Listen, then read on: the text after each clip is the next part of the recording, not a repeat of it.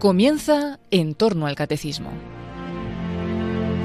Para profundizar en la persona de Cristo y en su mensaje, les estamos ofreciendo en varios sábados la reposición de algunas ediciones del programa Las Fuentes de la Fe en Tierra Santa, que dirige en Radio María el padre Francesco Voltacho, dedicados especialmente al Sermón del Monte.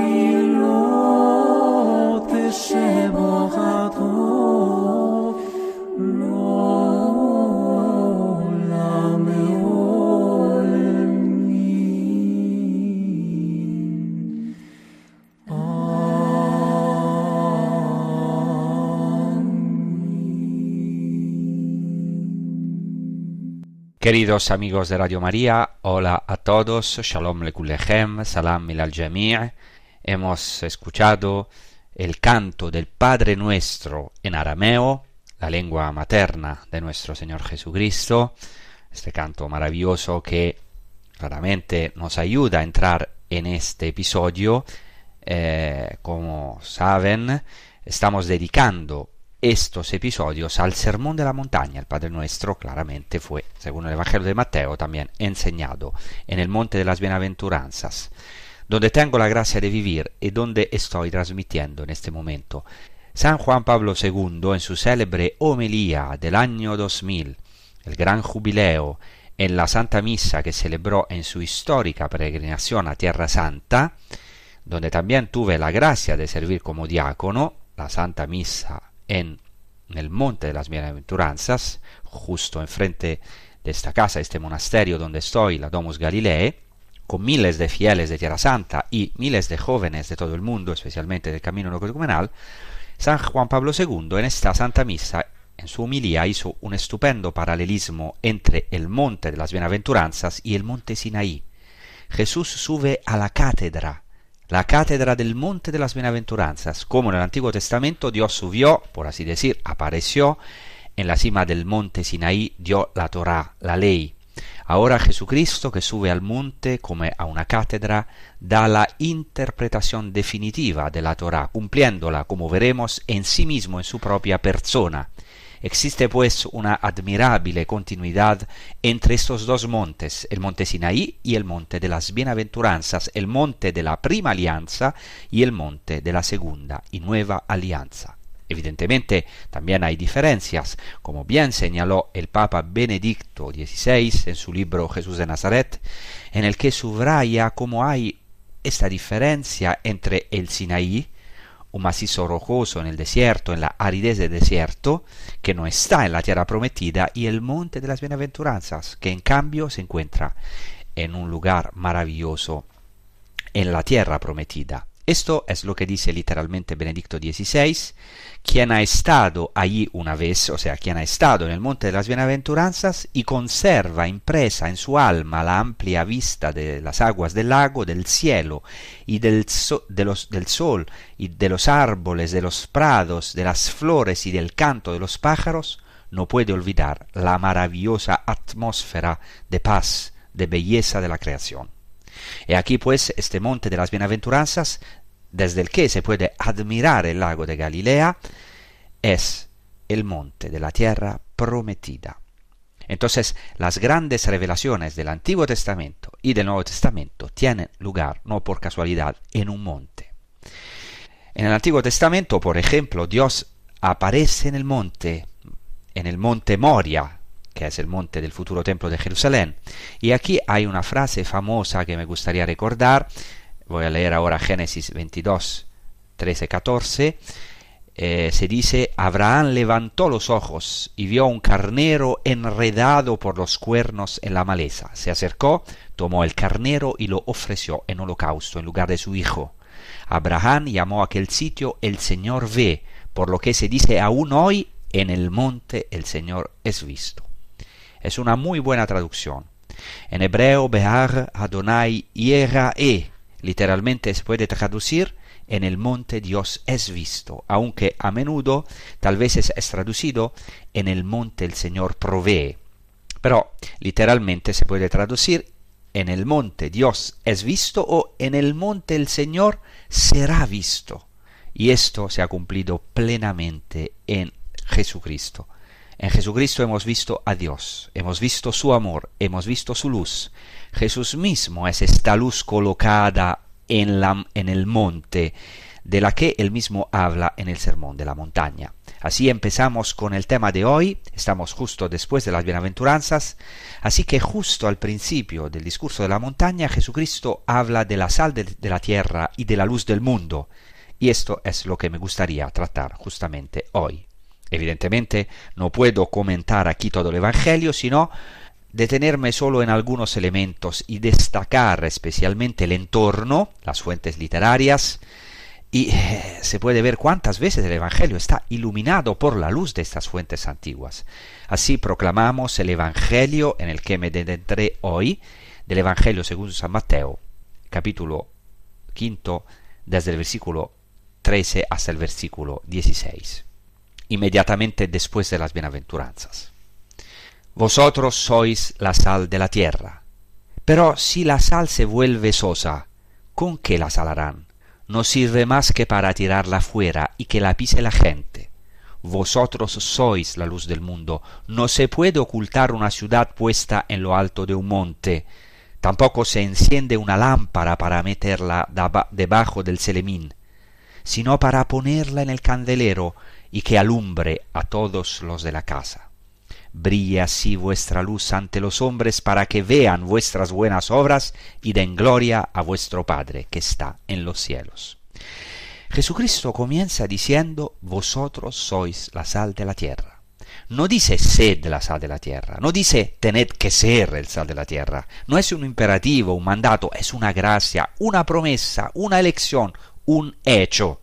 En episodios anteriores ya he subrayado mucho que Jesucristo comienza su predicación y precisamente el Sermón de la Montaña proclamando una felicidad, no poniendo una exigencia. Y aquí también Jesús dice, vosotros sois la sal de la tierra. Es un hecho. Aquí Jesús no da exigencias, sino promesas. Elige a un pueblo para que sea sal de la tierra y luz del mundo. Como si dijera, si vosotros, mis discípulos, no seréis sal y luz, no habrá sal y luz en el mundo.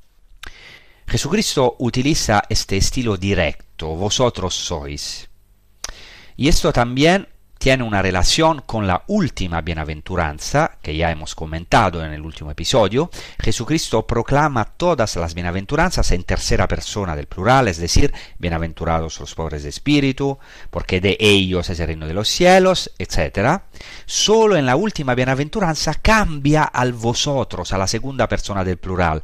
Bienaventurados seréis cuando os insulten cuando os persigan y cuando mientan y digan toda clase de mal contra vosotros por mi causa, alegraos y regocijaos.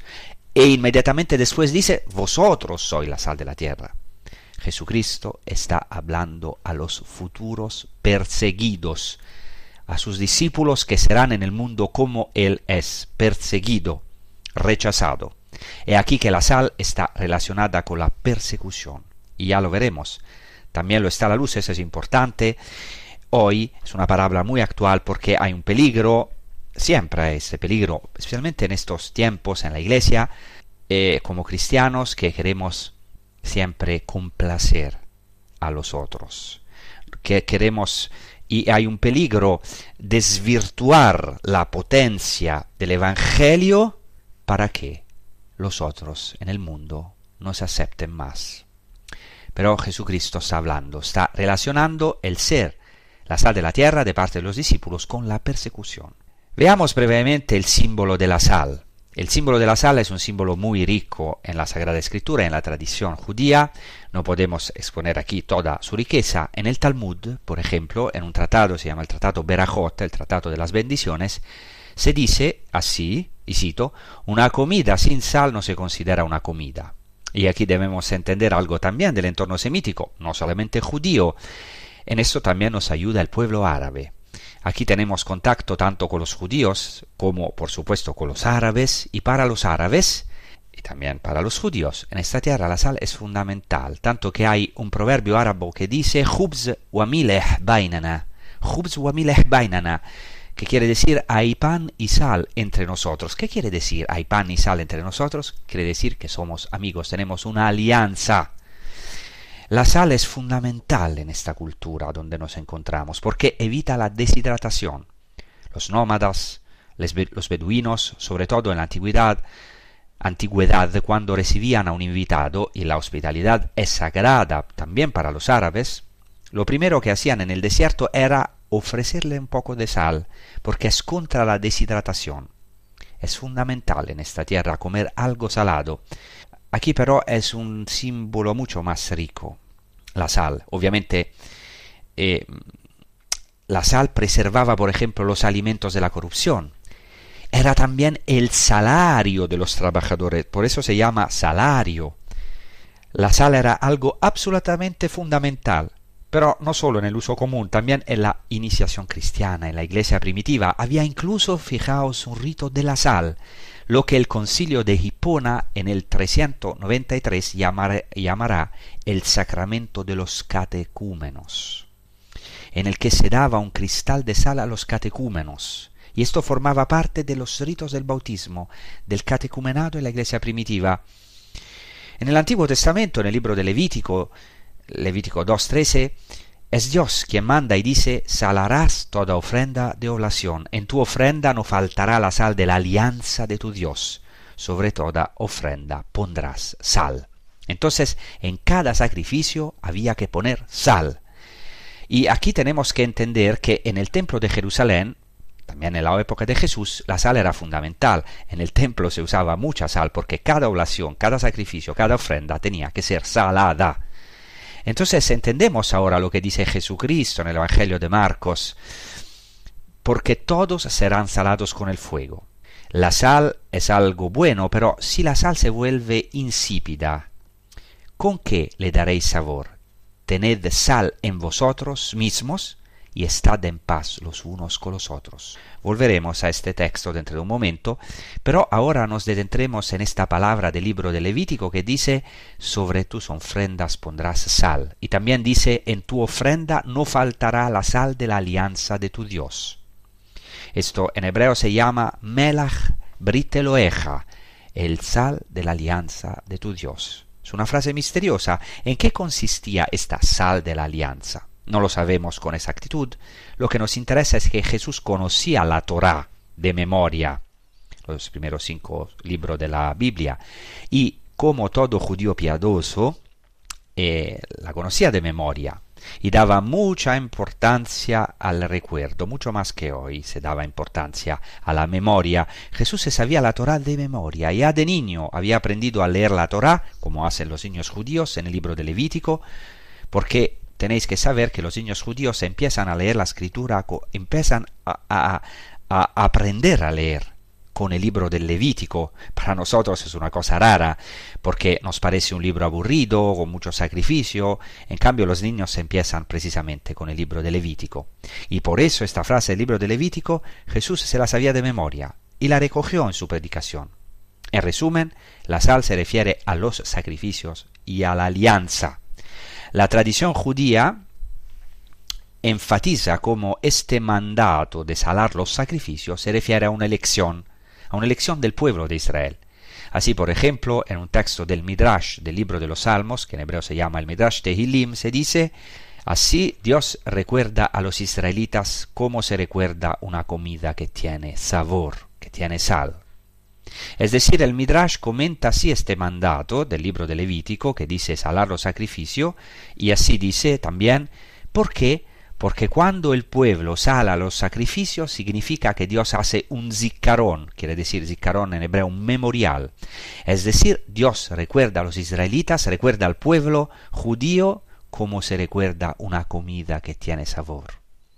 Luego en otro texto, un midrash bastante antiguo, llamado Mejilta, al libro del Éxodo, la Mejilta de Rabbi Ishmael, este hecho de salar los sacrificios se relaciona con la elección de Aarón, es decir, el primer sumo sacerdote. Por lo tanto, se relaciona con el sacerdocio y también con David. Entonces, con el sacerdocio y con el reino. Y ya he dicho que la sal está relacionada con la alianza. También en el libro de los números se usa esta frase, esta expresión, Berit Melach Olam, es decir, la alianza eterna del sal.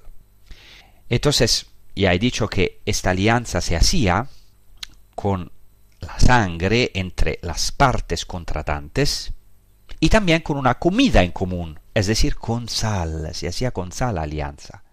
Ahora entendemos este proverbio árabe que dice hay pan y sal entre nosotros, que quiere decir hemos hecho una alianza, somos amigos, hemos comido mucho entre nosotros, o sea, tenemos una alianza estable hay mucho pan y sal entre nosotros, dicen los árabes.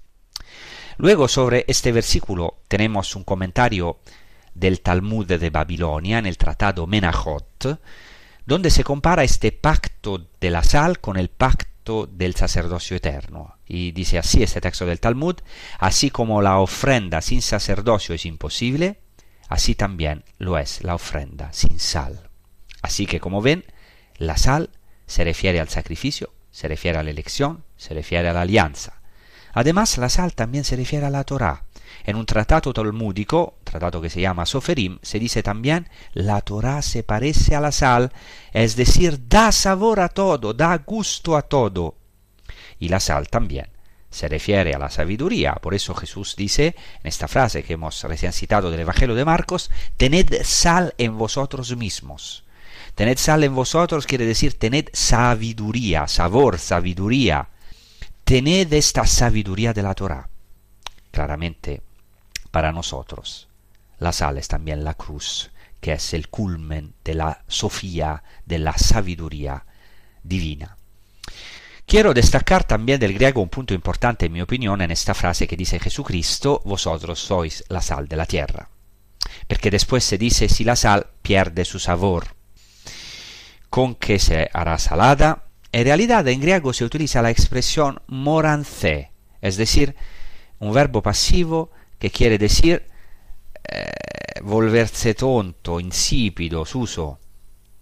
Eh, literalmente quiere decir volverse tonto, o sea, em, ser declarado tonto o, o devenir tonto. Entonces, si la sal volviera susa, insípida, es decir, vana, por lo tanto insípida, ¿con qué se la salará? Así que ya veis que aquí hay también una referencia clara a la sabiduría, lo contrario de la insensatez, precisamente, es la sabiduría. Tener sal que tiene sabor significa no ser insensato, no volverse insensato, tener esta sofía, se dice en griego, esta sabiduría, que claramente para nosotros es eh, de manera eminente la cruz de nuestro Señor Jesucristo. Así pues, queridos amigos, podemos concluir esta primera parte diciendo que los discípulos de Jesucristo, reunidos en el Sermón de la Montaña, y las multitudes que siguen a Jesucristo, todos somos juntos un pueblo sacerdotal, un pueblo elegido, el pueblo con el que Dios ha hecho una alianza, la nueva alianza, la alianza eterna, la alianza de la sal, de la sabiduría de Dios el pueblo que hace presente y encarna esta sabiduría, esta sal, somos nosotros. ¿Qué es la sal de Dios? ¿Qué es la sabiduría de Dios? Es la, es la cruz. Cristo mismo es la Sofía de Dios. En la liturgia bizantina, yo celebro también la liturgia griego-católica, nosotros cuando hacemos el primer ingreso que se llama pequeño ingreso con la palabra de Dios que, simboliza la encarnación, cantamos en griego, aunque la liturgia es en árabe, nuestra liturgia melquita griego-católica, cantamos Sofía Orci, o sea, sabiduría. Atención, sabiduría, decimos. La sabiduría de Dios se proclama, se canta la sabiduría de Dios, aún hoy en la liturgia bizantina. Entonces, ¿qué es la sal de Dios, la sabiduría de Dios? Es su palabra, es la cruz, Cristo mismo, una sabiduría que los sabios de este mundo no han podido conocer, como dice San Pablo. También es muy interesante ¿eh?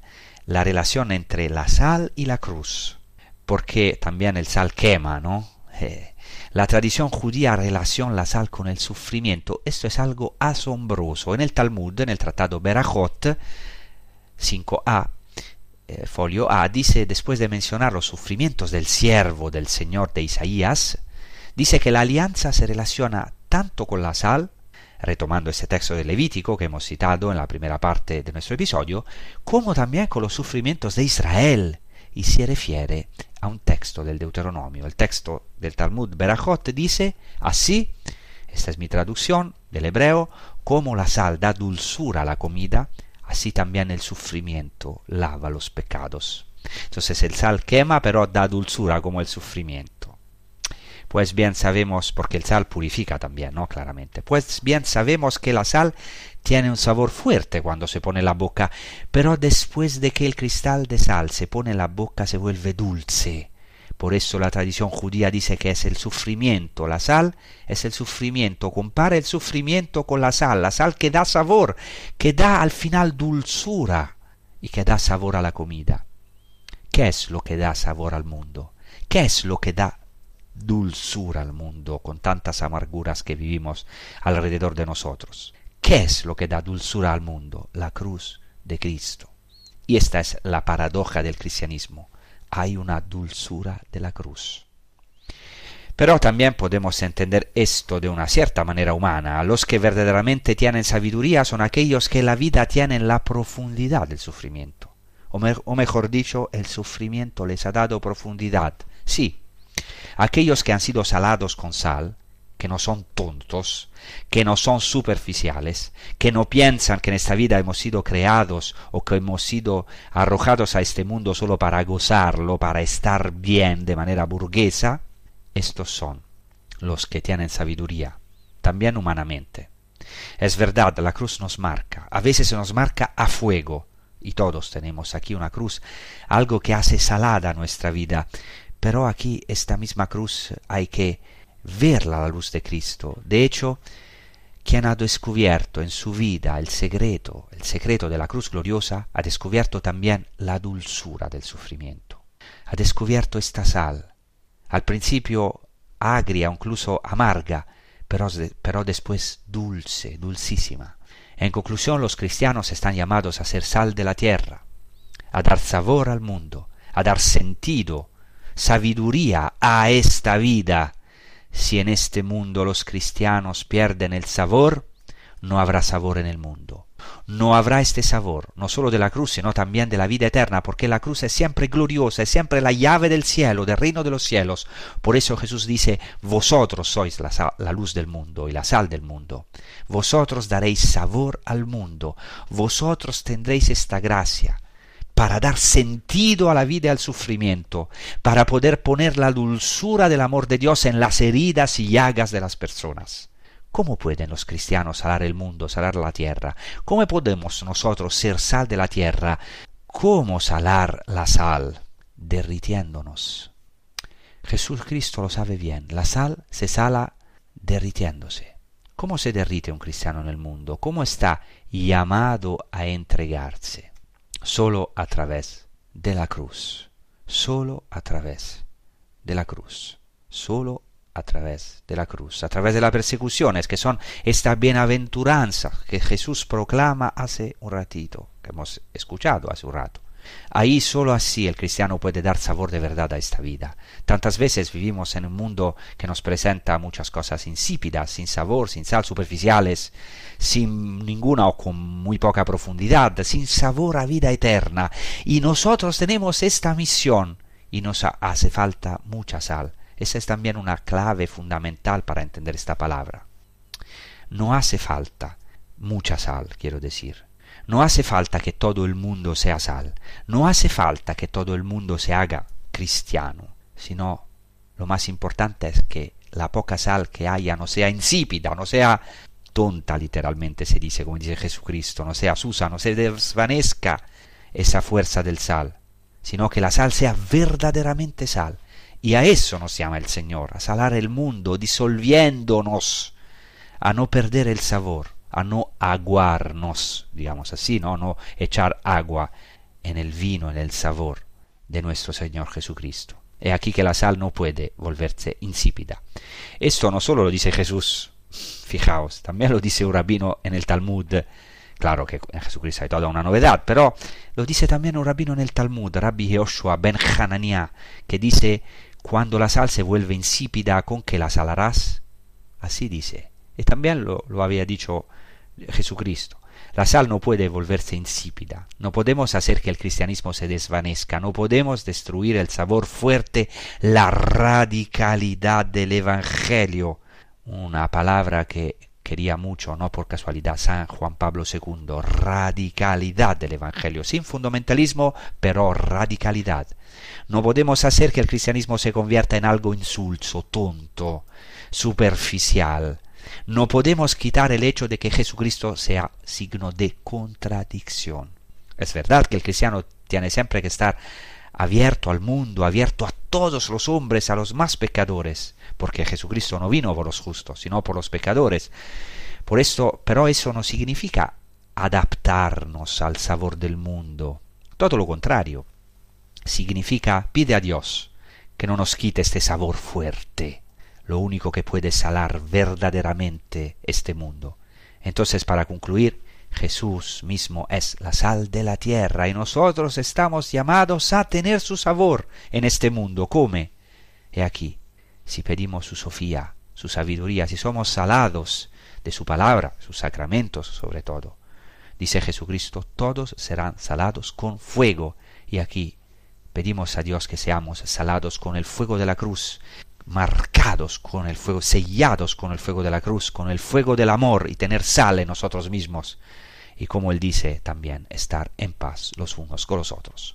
Ahora vamos a rezar, a meditar sobre todo esto con un maravilloso himno a Cristo Luz de Kiko Argüello, porque en la segunda parte de este episodio vamos a hablar justamente de esta frase maravillosa de Jesucristo, vosotros sois la luz del mundo.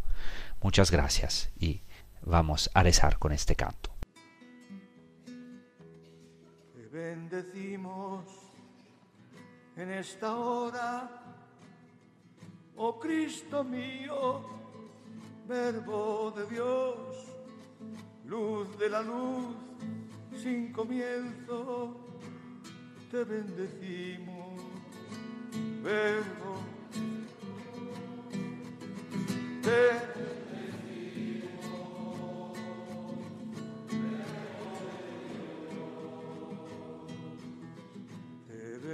bendecimos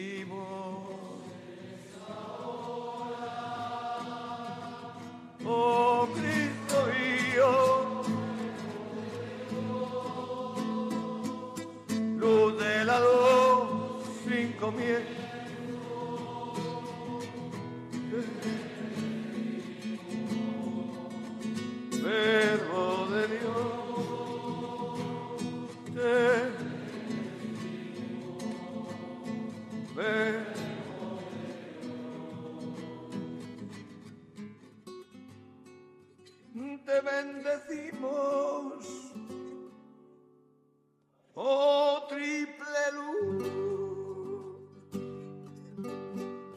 de una indivisa gloria, has dominado las tinieblas, has hecho resurgir la luz, resucitando de la noche. Tú eres la eterna luz que ilumina nuestras vidas. Tú eres la eterna luz que alborea sobre el mundo. Tú eres la eterna luz. Te bendecimos, Señor. Te bendecimos. Oh,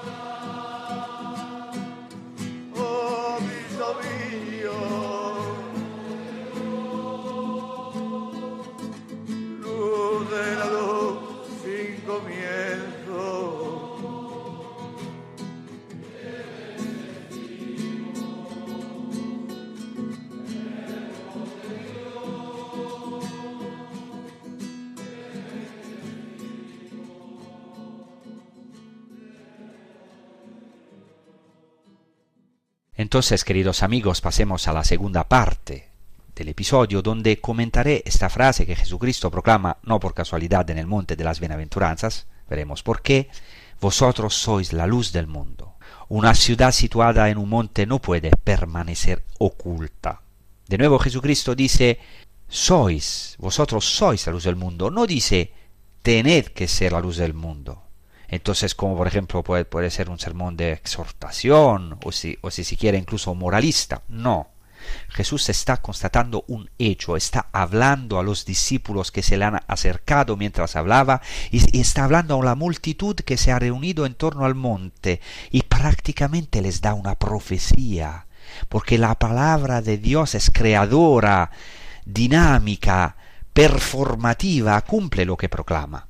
Jesucristo dice a los discípulos y a estas multitudes, vosotros sois la luz del mundo. Entonces enciende el mundo los enciende, los convierte en luz del mundo. Es la luz del mundo puesta en el monte, puesta en el monte de las bienaventuranzas, que idealmente es esta lámpara que se enciende en el mundo, en medio de las tinieblas de nuestro mundo. Cuando Dios desciende a la tierra en Jesucristo, hace brillar su luz en el rostro de Cristo.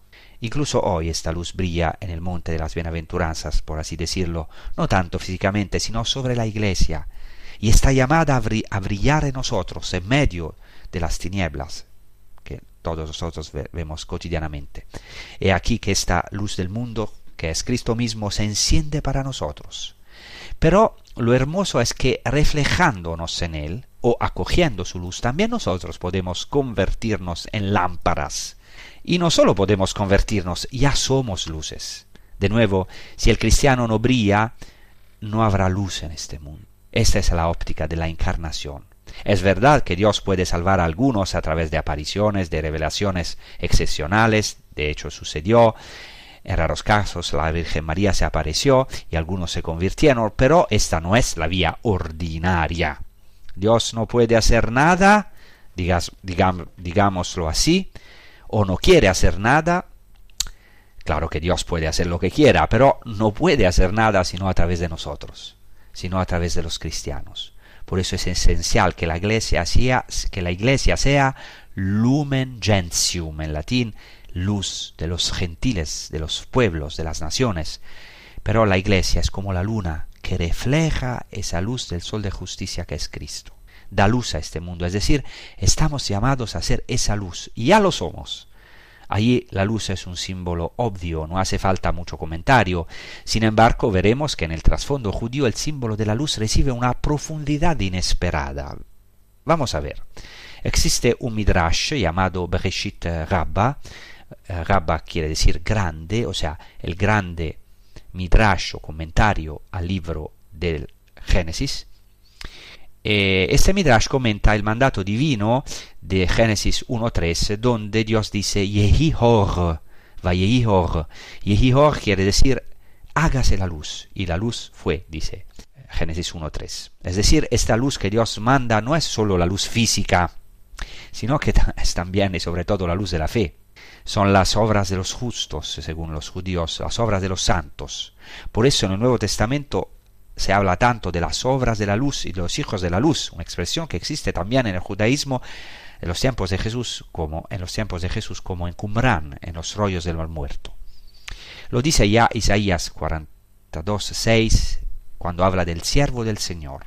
Eh, este siervo encarna todo el pueblo fiel y después será una maravillosa profecía de Jesucristo, porque Jesucristo cumplirá todos estos cantos del siervo de Isaías. He aquí que en uno de estos cantos, en Isaías 42, Dios le dice al siervo del Señor, Ve levrit am leorgoim. Te pondré como alianza del pueblo y como luz de las naciones. Otra vez alianza, hemos visto la sal, y Horgoim, luz de los gentiles, de los paganos, de las naciones. Entonces el siervo del Señor y por tanto todo el pueblo de Israel en él está llamado a ser luz para los gentiles. Y esta es precisamente la, esta es precisamente la vocación de Israel, la vocación del siervo, ser una alianza con Dios y una luz para todas las naciones. Luego hay otro midrash que se llama Shira Shirim Rabba, el gran midrash al cantar de los cantares, que comenta un versículo de Cantar de los Cantares 4.1, donde el amado le dice a la amada, qué hermosa eres mi amada, tus ojos son palomas. Y entonces uno puede decir, ¿qué tiene que ver eso con la luz? Veamos lo que dice el Midrash, cómo comenta este versículo del Cantar de los Cantares. Dice, y cito, como una, como una paloma trajo luz al mundo, así tú, Israel, traes luz al mundo. He aquí un texto que es verdaderamente una síntesis, es de enorme profundidad y riqueza. Dice, como una paloma trajo luz al mundo, ¿cuándo la paloma trajo luz al mundo? Es la paloma del diluvio, después del diluvio universal. Si, si, si, recuerdan que Noé al final del diluvio trae una paloma que vuelve con una rama de olivo, envía una paloma que vuelve con una rama de olivo, que es la señal de que el diluvio ha terminado, se acabó. ¿Por qué luz? Porque obviamente en la antigüedad sin aceite no había luz. La luz se nutre de aceite, y por eso esta paloma trae una rama de olivo, es decir, trae la luz al mundo, esa luz que había sido oscurecida por las nubes del diluvio y los pecados de los hombres.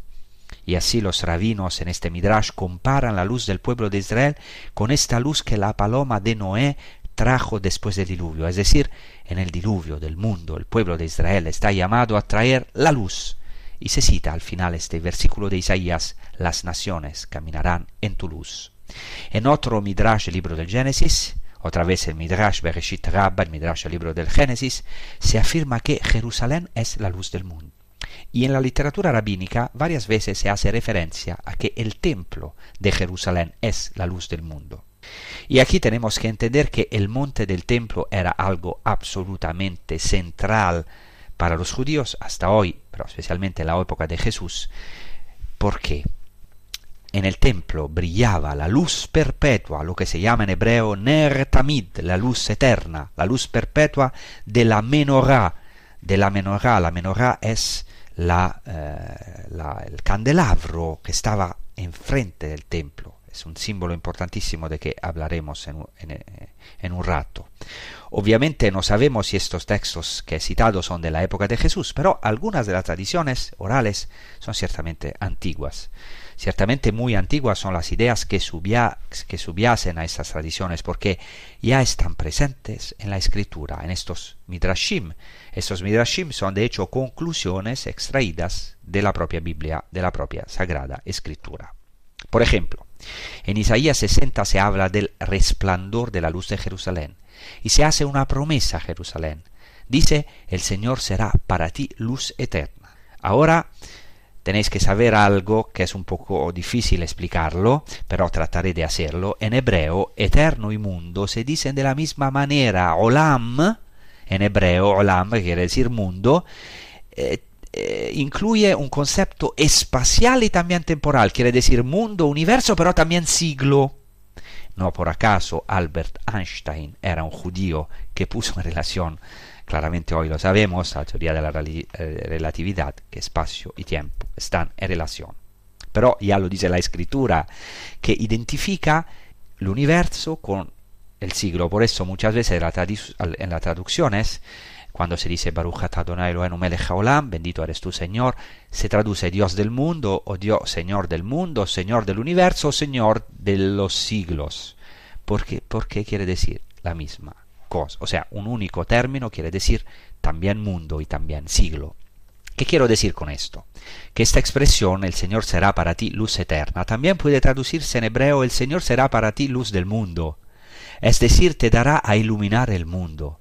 Así que Jesucristo está hablando ahora al pueblo de la nueva alianza, que, ojo, no excluye, no sustituye al pueblo judío, no sustituye al pueblo de la primera alianza, de la antigua alianza la alianza y la elección de Dios son irrevocables. Por lo tanto, Jesucristo, los cristianos no vienen a sustituir simplemente al pueblo de la antigua alianza, sino que el pueblo, precisamente gracias a Israel, entra en esta alianza, porque Jesús es judío, la Virgen María es judía, los apóstoles son judíos y estos son ese pueblo que nos ha permitido entrar en la nueva alianza. La oscuridad de los paganos ha sido iluminado por la luz de Israel. Claro que no quiero exagerar porque también entre los paganos muchos han tenido y tienen hoy. También los creyentes pueden tener inspiraciones maravillosas o también hacer el bien. Eh, pero, claro, según la escritura, esta oscuridad ha sido, del mundo ha sido iluminada por la luz de Israel, es decir, por la luz del Mesías, por la luz de Jesucristo. Así Jesucristo dice, vosotros sois la luz del mundo. Una ciudad asentada sobre un monte no puede permanecer oculta. Jesús se refiere probablemente a una ciudad concreta sentada sobre un monte, alrededor del lago, hay más que una colina o más que un monte, quizás se refiere a Cefato, llamada también Safed, que es una ciudad muy alta, que se ve claramente desde el lago, o también, más probablemente, se refiere a Hippos, que era una ciudad de la Decápolis justo enfrente del mar de Galilea, del lago, o también Gamla, no sabemos, pero claramente una referencia clara es al propio monte de las bienaventuranzas. Jesús en este monte dice, una ciudad asentada sobre un monte no puede permanecer oculta. Como diciendo a los apóstoles y a las multitudes reunidas en torno a él, vosotros sois este monte, esta luz en el monte, porque estamos en un monte, vosotros sois esta luz en este monte, no permaneceréis ocultos, vosotros sois esta nueva ciudad, esta Civitas Dei, ciudad de Dios, asentada sobre un monte, en este monte de la nueva alianza que es el monte de las bienaventuranzas. Aquí no olvidemos que donde Jesús puso el pie nació un santuario. En cada lugar donde Jesús puso sus pies, sus pies en, Galilea nació un santuario. Y Jesús se sentó como en una cátedra en este monte.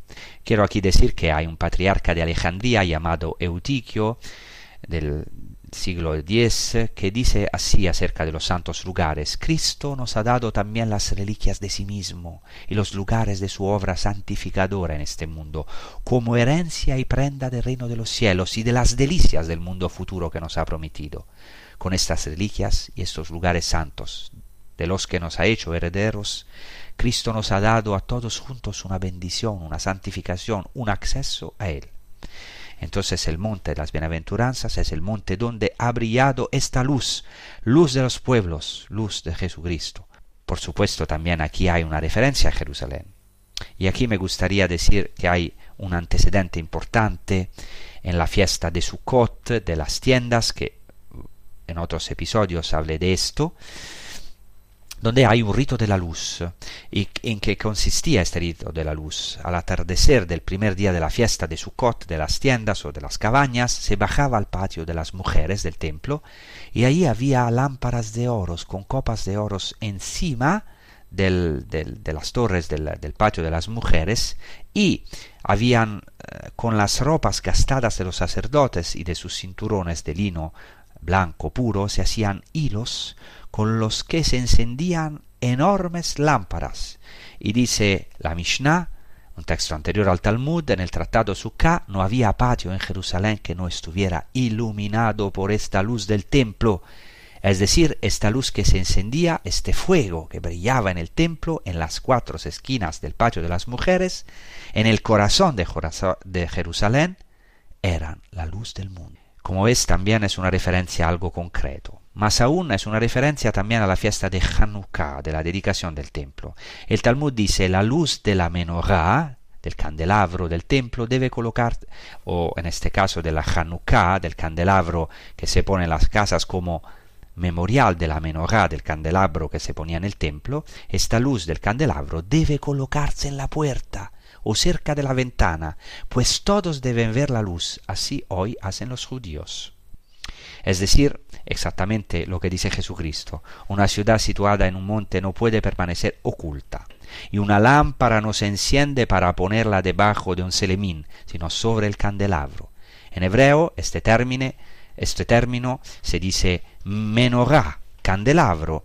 El término griego es precisamente lugnia, que traduce en el Antiguo Testamento menorá. Entonces dice Jesucristo, una, una menorá, en griego una lugnia, un candelabro, no se enciende para ponerla debajo. O sea, una lámpara no se enciende para ponerla debajo de un selemín, sino sobre la menorá, sobre, sobre el candelabro. ¿Qué era la menorá? Era el candelabro de siete brazos que estaba ante la puerta del templo, del santo de los santos, que debía brillar siempre, es decir, era una ner tamid, una luz perpetua, una luz eterna. Jesucristo se refiere pues no solo a la casa, sino también a la menorá del templo. Os recuerdo que la menorá del templo es uno de los símbolos más antiguos del judaísmo. Según algunas tradiciones, simboliza la zarza ardiente. Para algunos rabinos representa los seis días de la creación y el séptimo día, el Shabbat, en el centro. En el templo había un candelabro de oro, precisamente con siete brazos, y esta luz perpetua ante el templo, y según los rabinos este, esto era un símbolo de la Shejinah, de la morada de Dios, de la presencia de Dios. Dice el Targum en arameo, las siete luces de la menorá del templo son los siete ojos de Dios. Aquí el ojo de Dios, es decir, su luz, su rostro, sus ojos miran constantemente a Israel y son símbolo de la plenitud, son símbolo de Dios que mira al pueblo desde el templo. El pueblo puede mirarlo a él. Como hemos dicho, en el monte Dios se ve, es visto. Por supuesto nadie vio nunca a Dios, pero el pueblo de Israel vio su poderosa obra, vio el rostro de Dios. Pero para nosotros en el monte Dios se dejó, ver, se dejó ver porque vimos a Jesucristo, el rostro de Dios. Dios ha sido visto en el monte, en el monte de las bienaventuranzas y sobre todo en el monte Gólgota, el monte de la cruz. Hemos visto que esta menorá brilla, es como una zarza ardiente, son los siete ojos de Dios, es la belleza de la mirada de Dios en Jesucristo, un Dios capaz de darse todo. Por eso cuando Jesucristo muere la luz del universo se apaga, los cielos se oscurecen, porque Cristo es verdaderamente la luz gloriosa que brilla en la zarza, este fuego que brilla en la zarza de la cruz. Bueno, no puedo decir todo sobre este simbolismo de la menorá, pero en el Targum en arameo también, eh, que es un, documento judío antiguo, eh, la menorá representa también a los siete planetas del sistema solar. O sea, hay una resonancia cósmica del candelabro del templo, de la menorá. Tiene un significado cósmico, porque el templo es el centro del mundo y estas siete luces de la menorá son como los siete planetas del sistema solar. ¡Qué maravilla! Giran alrededor del Sol, que es Dios, el santo de los santos. Además, el Targum dice de nuevo que estos siete planetas son también los justos, que iluminan el mundo con sus méritos. Entonces, en la tradición judía, en cada generación hay un cierto número de justos que iluminan el mundo con sus méritos. Por eso ahora concluimos. Jesucristo dice al final, brille vuestra luz delante de los hombres, para que vean vuestras buenas obras y den gloria a vuestro Padre que está en, en los cielos. En realidad, en griego esta palabra buenas obras es stakala erga, o sea, tus hermosas obras. Se puede también claramente traducir buenas obras, pero hay también una estética, el sentido es más profundo, hay una estética, una belleza de Dios y de la santidad. Entonces se dice en el Antiguo Testamento griego no solamente que Dios vio que era bueno, eh, como en hebreo, sino que se dice que era calos, que era hermoso, la belleza, el esplendor de Dios. La luz de Dios brilla ahora en los cristianos y atrae a los hombres para que vean vuestras hermosas obras, es decir, se sientan atraídos y den gloria al Padre que está en los cielos. En conclusión, los cristianos somos, no debemos ser, somos sal de la tierra y luz del mundo. Claro, tenemos también que devenirlo en realidad, ¿no? ¿Me entienden? Entonces, estamos encima del candelabro. Es decir, no podemos permanecer ocultos, no podemos volvernos insípidos. Ahora bien, Jesucristo en el monte de las bienaventuranzas enciende esta luz, enciende este fuego, este amenorá, este candelabro. Desde ahora sus discípulos, es decir, nosotros somos como el candelero de la casa, que no se coloca bajo el celemín, sino encima de la casa para que brille a los que quieren entrar. Sus discípulos, es decir, somos como el, la menorá en el templo, somos este templo, no podemos permanecer ocultos. Pedimos a Dios que nuestra luz no se oscurezca, pues de lo contrario no habrá luz para el mundo. Pidamos a Dios, incluso en este tiempo difícil de aflicciones, como la Iglesia ha tenido tantas, no ha habido tiempo en que la Iglesia no haya tenido aflicciones, pero pedimos con fuerza a Dios, y también tenemos cuidado de que nuestra sal no se vuelva sosa, porque tenemos una misión enorme. Estamos llamados de verdad a dar sabor. No podemos aguar, hacer soso el cristianismo, el tesoro que nos ha dado, con la excusa que no queremos persecuciones para no ser salados. No, tantas veces en tantas épocas algunos hombres y mujeres de la Iglesia han querido adaptarse a los tiempos por miedo a las persecuciones, por miedo a ser rechazados, mientras que en todas las épocas, incluso hoy, la Iglesia está llamada a no tener miedo, a no tener miedo de la luz de Cristo, a no intentar apagar este fuego para hacerlo más aceptable al mundo. Así pues, os deseo que de verdad podemos ser el gusto de Cristo, que Cristo sea nuestro gusto y nuestra sabiduría, que nosotros podamos reflejar cada día en este rostro resplandeciente de Cristo. San Pablo dice, Dios que dijo, brille la luz de las tinieblas, ha brillado ya en nuestros corazones, ha brillado ya en nuestros corazones para hacer resplandecer el conocimiento de la gloria divina que brilla en el rostro de Cristo ver la luz del mundo. Muchas gracias. Os deseo una buena prosecución con Radio María España y os recuerdo que puedan que pueden oír o escuchar otra vez este episodio en el sitio de Radio María, en el sitio de los podcasts de Radio María. Muchas gracias y hasta la próxima.